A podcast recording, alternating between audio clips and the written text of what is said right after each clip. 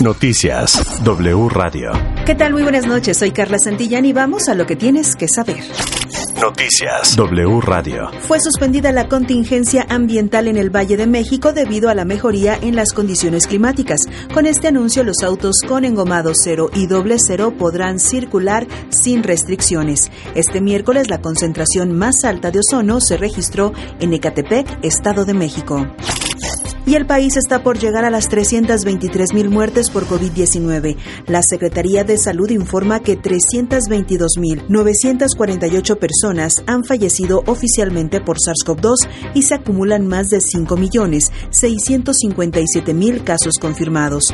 En las últimas horas, a escala nacional, se sumaron 2.766 nuevos pacientes contagiados y 103 defunciones por el nuevo virus. El presidente Andrés Manuel López Obrador se reunirá con John Kerry, enviado especial para el clima del gobierno de los Estados Unidos, con el objetivo de acelerar la lucha contra el cambio climático. Kerry estará este jueves en la Ciudad de México y además de platicar con el mandatario mexicano, también tendrá encuentros con empresarios estadounidenses radicados en nuestro país. La última vez que López Obrador se reunió con John Kerry fue el pasado febrero, cuando acordaron elevar la producción de energías limpias. Y toma nota, el Servicio de Administración Tributaria, el SAT, anunció que extenderá sus horarios de atención para apoyar a las personas que realizan su declaración anual de impuestos.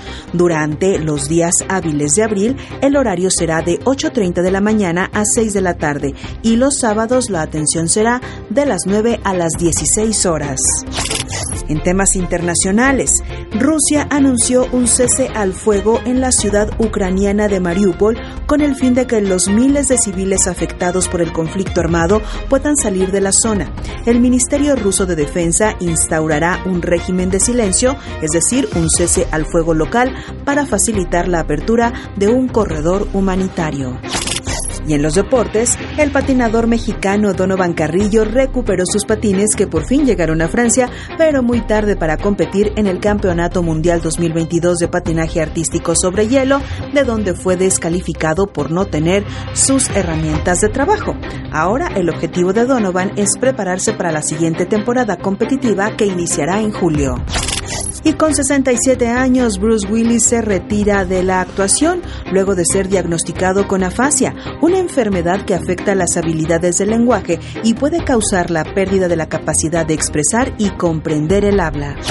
Noticias W Radio. Hasta que la información, soy Carla Santillán. No olvides visitar wradio.com.mx. Toda la información en wradio.com.mx.